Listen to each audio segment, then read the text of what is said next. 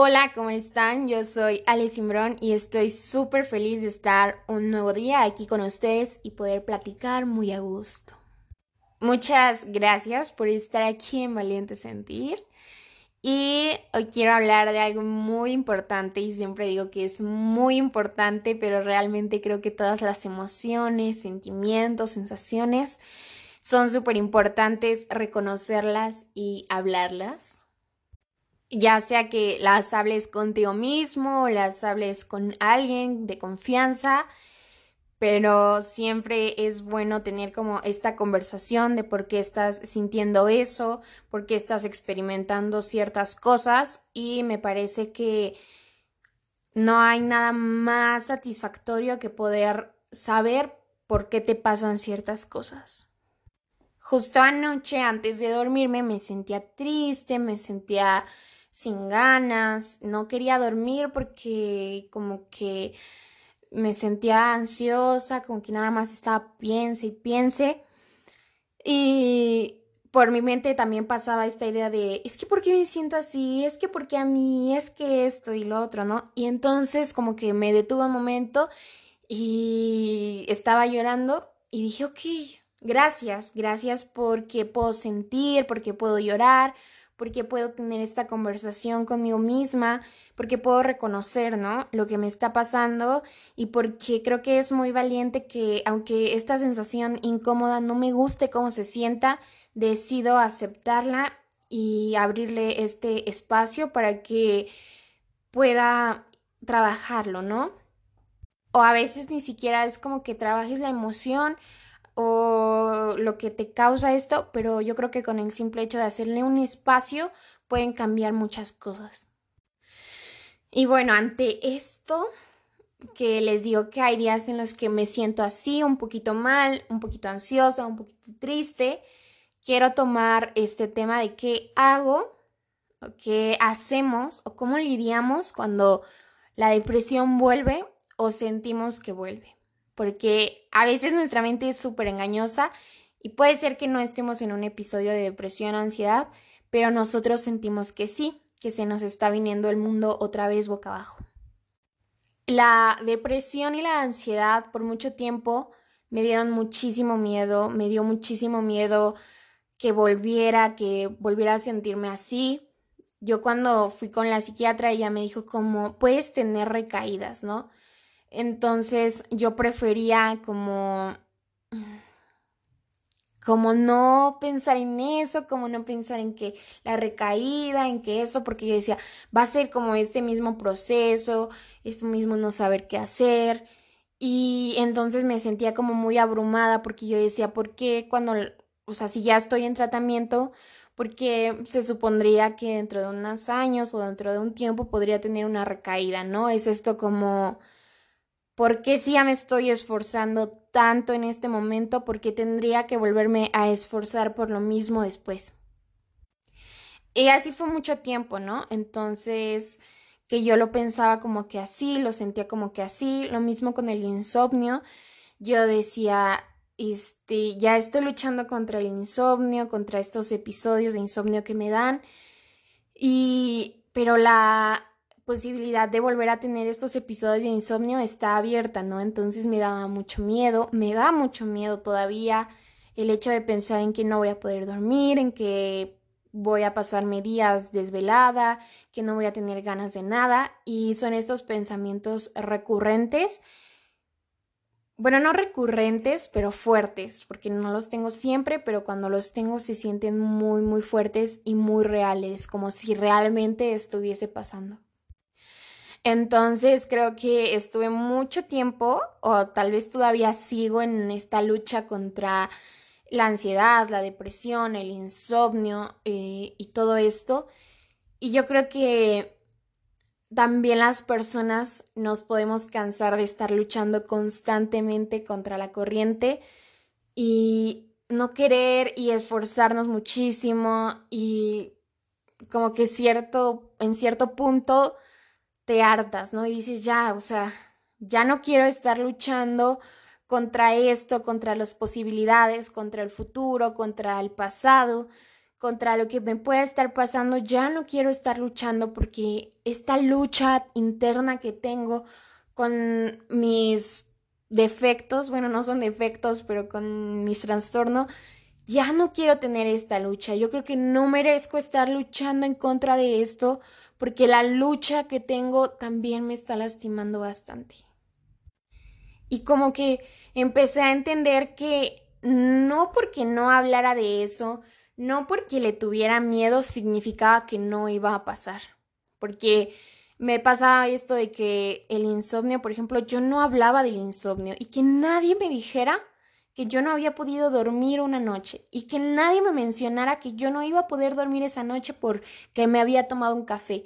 Que nadie me lo mencionara, porque cuando me lo mencionaban, yo inmediatamente sentía que sí, que me iba a pasar y no solamente un día, que así iba a ser mi vida de nuevo. Entonces, este miedo me provocaba no querer hablar de eso o que si hablaba me iba a pasar y sentirme con este miedo tan grande porque yo no podía controlar lo que la otra gente dijera sobre mi depresión, mi ansiedad, mi insomnio, mis enojos.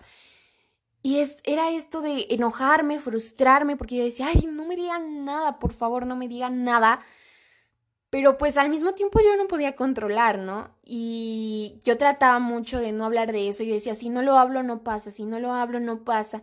Y era esto, ¿no? O sea, como estar así en contra, en contra, en contra. Y ya hasta que un día dije, bueno, ya, ¿no? O sea, no porque lo hable, no porque hable cómo me siento, no porque hable que siento que el insomnio va a llegar, no porque hable sobre esto significa que así va a ser siempre, ¿no? Tal vez si lo hablo me empiece a liberar un poco. Y ya como que esta idea de decir, si lo hablas no significa que vaya a pasar, porque es como, por ejemplo, cuando dices, ah, yo cuando sea grande quiero tener dinero y comprarme el abrigo más caro, ¿no? Entonces, no porque lo digas significa que va a pasar, o sea, necesitas muchos factores, esforzarte, hacer esto, el otro, para que llegues a hacer eso, ¿no? Entonces, lo mismo con mi insomnio, con mi depresión, con mi ansiedad, yo necesito dejarme, yo necesito descuidarme para que a mí me pase eso. E incluso ahorita siento mucho nervio por estarlo hablando así, porque hay veces que pues, a pesar de que yo digo como vayan a terapia o el psicólogo, todo esto, hay veces en las que yo tampoco quiero hablar, en las que yo también me pongo nerviosa y en las que yo también me abrumo bastante, porque no quiere decir que porque yo vaya me cueste menos, ¿saben? creo que escuchamos mucho a estas personas que no van o que no hablan mucho sobre sus sentimientos y dicen, es que me cuesta, es que para ti es muy fácil, ¿no? Y yo, ¿cómo sabes que para mí es fácil? Realmente hay días en los que yo no quiero tener terapia y me pongo así como de, ay, no, o sea, hoy no quiero hablar de mis problemas, hoy no quiero saber nada de eso. Y, y la gente suele decir como para ti es más fácil, pero no, para mí no es más fácil. Yo he estado poniendo un esfuerzo extra para poder hacerlo. Y mi psicólogo me decía, es normal que a veces no quieras hablar, es normal que a veces no quieras escuchar la verdad, ¿no? Pero tienes que hacerlo. Y ese tienes que hacerlo es, el, es lo que me motiva a hacerlo. No es como que diga, ay, sí. O sea, o, hay veces que, claro, que sí quiero desahogarme, pero hay veces que realmente no quiero y que ni siquiera soporto ese día hasta mi terapia, ya cuando hablo y todo, ya me siento mejor, pero antes no, o sea, no soporto ese día, no me siento bien, porque a veces no queremos hablar y no es más fácil para unos ni más difícil para otros. Yo creo que recae mucho en el esfuerzo que ponemos cada persona. Y bueno, creo que ya me desvío un poquito, pero mi punto es, ¿qué hacemos cuando la depresión o tu trastorno vuelve? Bueno, no puedo hablar en nombre de todos los trastornos porque no los padezco, solamente de lo que yo, la depresión y la ansiedad, pero ¿qué pasa cuando estas cosas vuelven, no? O cuando sientes que están volviendo. Creo que lo más importante es reconocer cómo se ve una recaída, ¿no? O sea, no es nada más que un día estés triste y ya, esa ya es una recaída, claro que no. La recaída, mi psiquiatra me dijo, me comentó, que es cuando en un lapso de 15 días, todo el tiempo, todos los días, te sientes con esa sensación que tú sientas, ¿no? Por ejemplo, yo siento una, un vacío en el pecho que como que se siente muy real, ¿no? Muy, mucha desesperación, mucha tristeza, Eso siento yo. Entonces, sería que esos 15 días, ese lapso, sentirme así siempre, a todas horas o la mayor parte del tiempo. Y yo tenía la idea equivocada de que si uno o dos días me sentía súper triste y me daba el bajón, pues ya no, ya estaba en recaída. Y no solo yo, eh, también mi entorno, por ejemplo, mi mamá, mis amigos, mi novio, como que es que, bueno, no, la verdad mi novio no, pero mi novio siempre confía mucho, pero mi mamá es una persona que se preocupa mucho y dice como, es que ya van dos días así, ¿no? Y yo también, chin, sí, o sea, ya van dos días así. Puede que esté pasando algo malo conmigo, puede que esté haciendo las cosas malas y todo eso, ¿no? Entonces, como que no es solamente una idea que yo tenga también mi entorno, porque obviamente se preocupan por mí y también se ocupan, claro. Entonces, como que era esta idea que yo tenía de si dos días, tres días me siento así, pésimo, no tengo ganas de nada, me siento ansiosa, me siento preocupada, ya, ya tengo la recaída, ya denme pastillas, pásenme una y así, ¿no? Entonces, no, no es cierto. Y les digo que era esto como no querer hablar, por ejemplo, si yo estaba triste, era como, no, no, no, no, no, estoy deprimida, no estoy deprimida, no estoy deprimida, no estoy deprimida, no estoy triste, no estoy triste. Y hasta que dije, bueno, o sea, sí, sí, sí estás triste, sí estás ansiosa, sí estás preocupada, pero ¿qué hacemos, no? Porque si lo, si le pones una barrera a eso que estás sintiendo, no se va a ir, o sea, va a seguir ahí afuera tocando, como a qué hora puedo entrar, a qué hora puedo entrar. Y si lo dejas entrar es esta incomodidad, ¿no? Entonces tú vas a decir, ¿a qué hora se va? ¿A qué hora se va?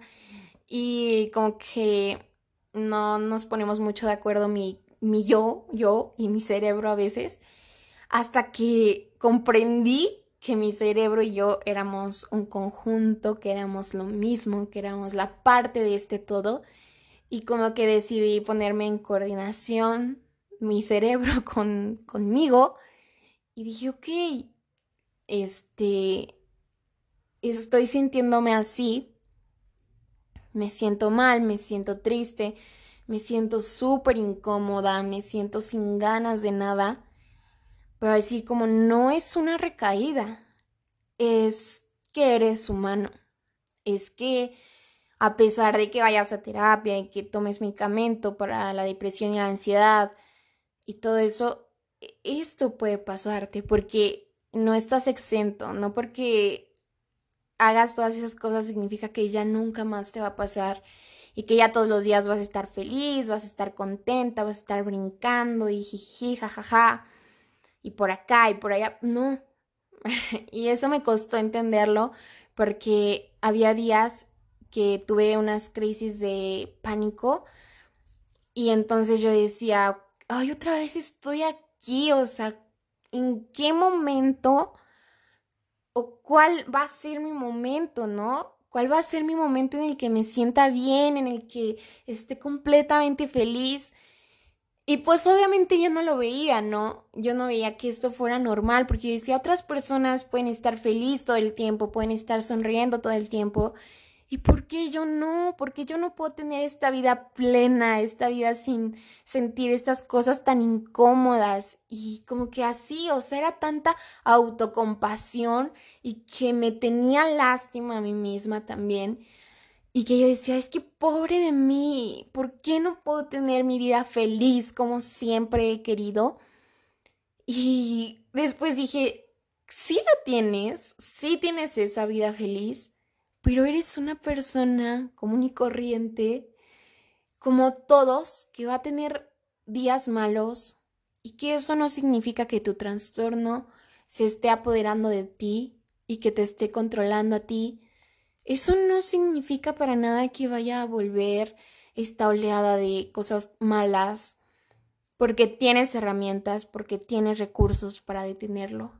Y como que empecé a entender y a decir, no porque lo sienta, no porque me permita llorar, no porque me permita estar triste, significa que voy a estar otra vez en el hoyo, ¿no? Entonces, es importante como pasar por estos baches y después volver a ir en, en esta carretera lisa, ¿no?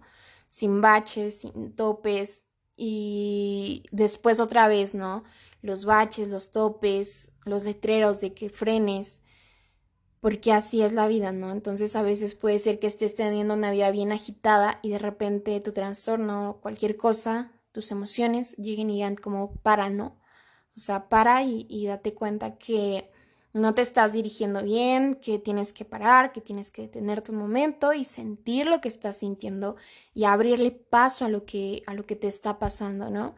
Entonces, por ejemplo, estos días igual me sentía mal, pero no quería reconocerlo, ¿no? Incluso a mi psicólogo le dije, no, yo me siento súper bien, o sea, me siento bien tranquila, no me importa lo que está pasando, bueno, sí me importa, pero pues yo estoy feliz, ¿no? Yo estoy bien. Y con que no sé si mi psicólogo me creyó completamente, yo creo que no, pero claro que él me dijo como también si te sientes mal, pues no está mal, ¿no? O sea, pues está bien que te sientas mal. Y fue tanto tiempo que yo lo estuve deteniendo y reprimiendo esa emoción y ese vacío que yo sentía, que hasta estos días fue como, sí, sí me duele, sí me lastima, sí me está haciendo daño, y eso no significa que yo vaya a volver a caer, que yo vaya a volver a tener ansiedad diario, depresión. Simplemente es una emoción, es la tristeza, es la frustración, es la decepción, todo en un conjunto que está ahorita conmigo. Y pues ya no le abro paso y abrirle paso a esto no es tan sencillo yo ayer andaba cenando y tenía este nudo en la garganta y yo decía, es que ya quiero hablarlo, ya quiero sacarlo, ya no puedo más, o sea, ya en verdad me está lastimando, me está carcomiendo algo aquí y está mi mamá sentada al lado y yo, es que ¿cómo le digo, no? O sea, no puedo, ni siquiera puedo sacarlo así porque no quiero que se preocupe, no quiero que piense que me va a pasar algo otra vez, no, no quiero eso. Y no sé cómo, pero me levanté y le dije, mamá, me siento muy mal. mamá, me siento muy triste, me siento así. Y le conté, y lloré.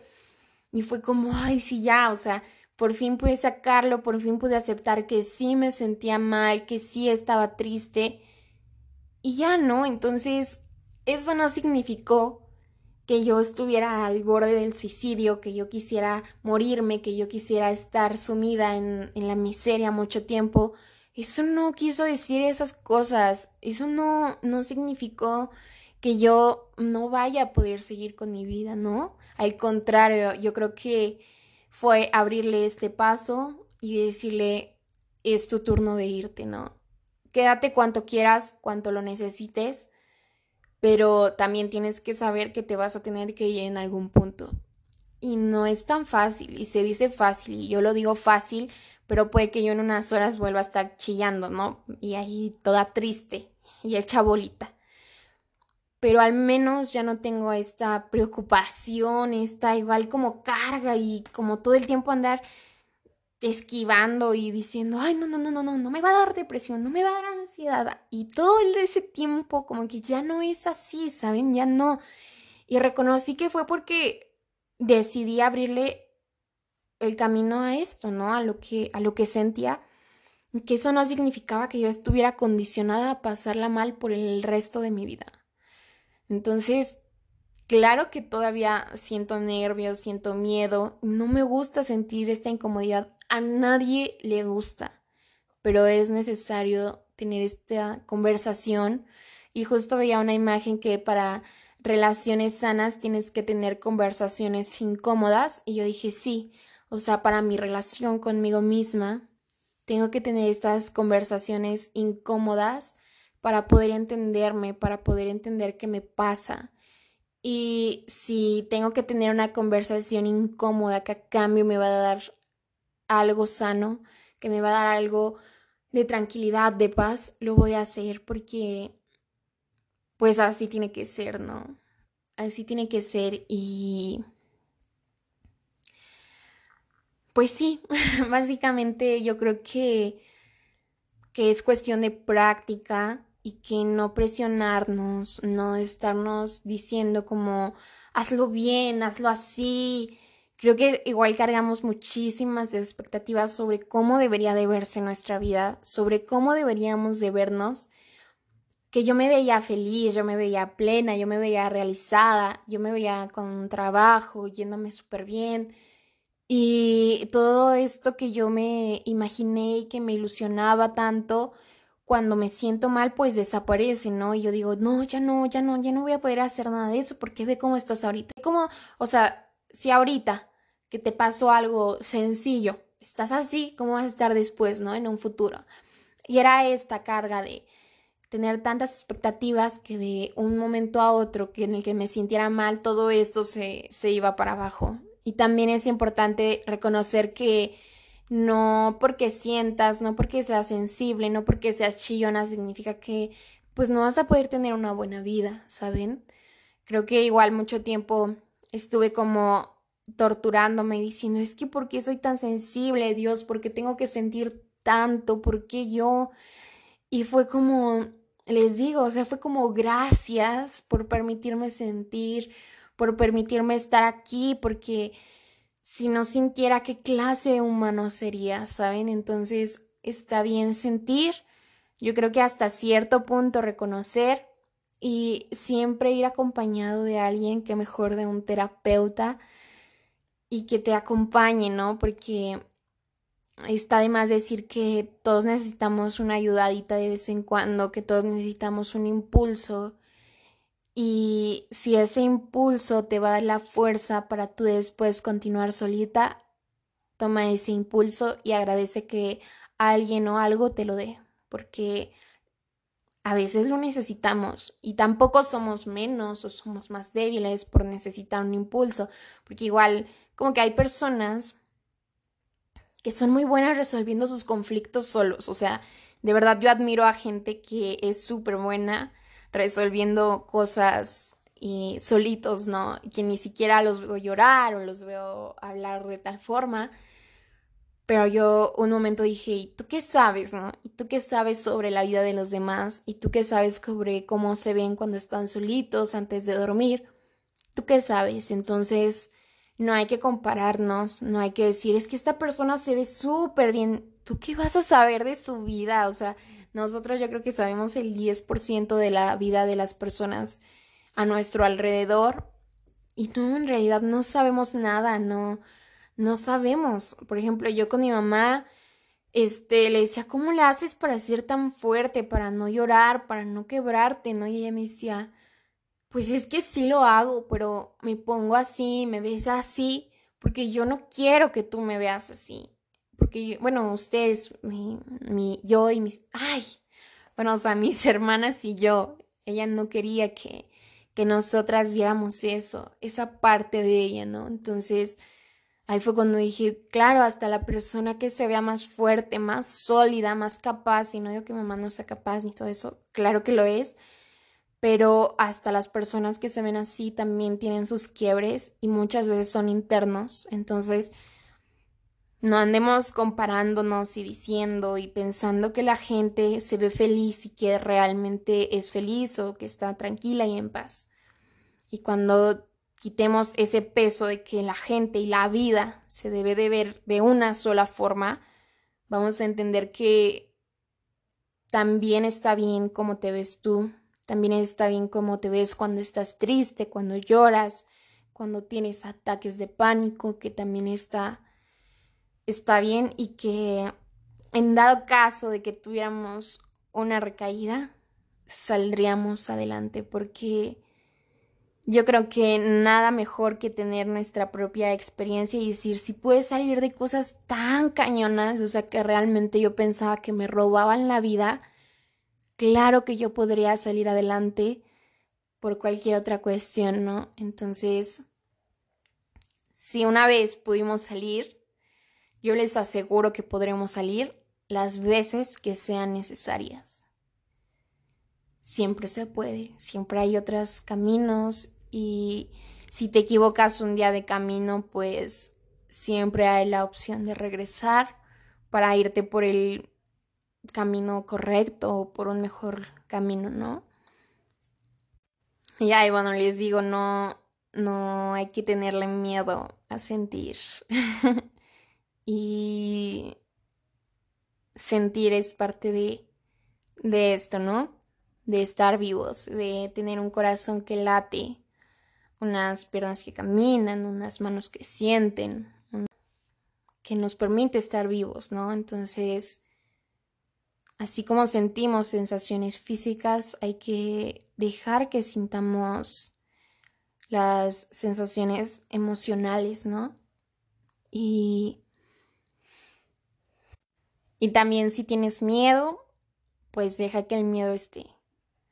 Porque aunque le digas como, no, no quiero sentir el miedo, el miedo va a seguir. Entonces, hay que dejar sentirnos, aunque eso signifique un esfuerzo extra. Porque los esfuerzos extras siempre, siempre son recompensados.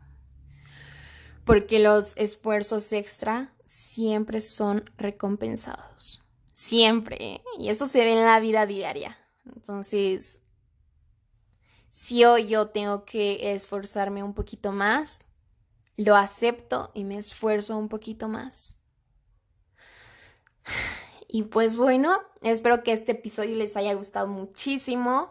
Recuerden que es muy importante que, que vayan con un psicólogo, que se atiendan, que no se dejen a un lado yo creo que a veces es difícil o a veces no, no, este, no tenemos la oportunidad, pero yo creo que siempre hay opciones, ¿no? Entonces hay que buscarlas, hay que buscar esas opciones porque siempre hay opciones. Y estoy muy, muy, muy, muy, muy, muy feliz de poder hablar esto que me causaba tanta incertidumbre y quiero que sepan que yo tenía otro tema completamente distinto para hablarlo pero justo por cómo me sentía, dije, no, o sea, mejor hay que hablar de esto porque sé que te vas a ir, este, pues bien, ¿no? O sea, que, que vas a poder expresar bien eso que, que, tenía hace tiempo que no, que no sacaba.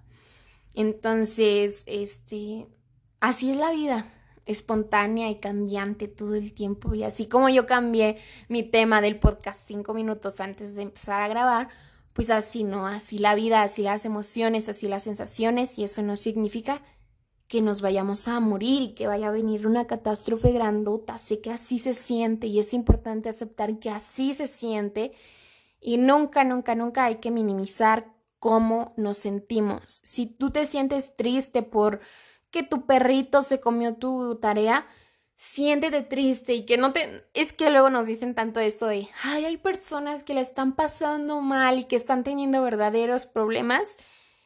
Tú dile, sí, o sea, sí, pero esto que siento ya se siente tan real como las personas que están en quimioterapia, porque solemos comparar mucho esto de, imagínate la gente enferma y sí, y yo admiro a esa gente, pero también sé que esto que siento es real, es fuerte, es, es mío, ¿no? Entonces, no hay que menospreciar los problemas, los sentimientos de nadie más solo porque alguien la esté pasando peor. No, eso no, eso no, no, no está bien. Entonces, muchísimas, muchísimas gracias por estar aquí un día más y solo quiero decirles que está bien sentir miedo. Miedo, miedo, miedo, miedo. Porque el miedo igual nos, nos impulsa, ¿no? Entonces, muchísimas gracias por escuchar este episodio. Nos vemos el próximo miércoles.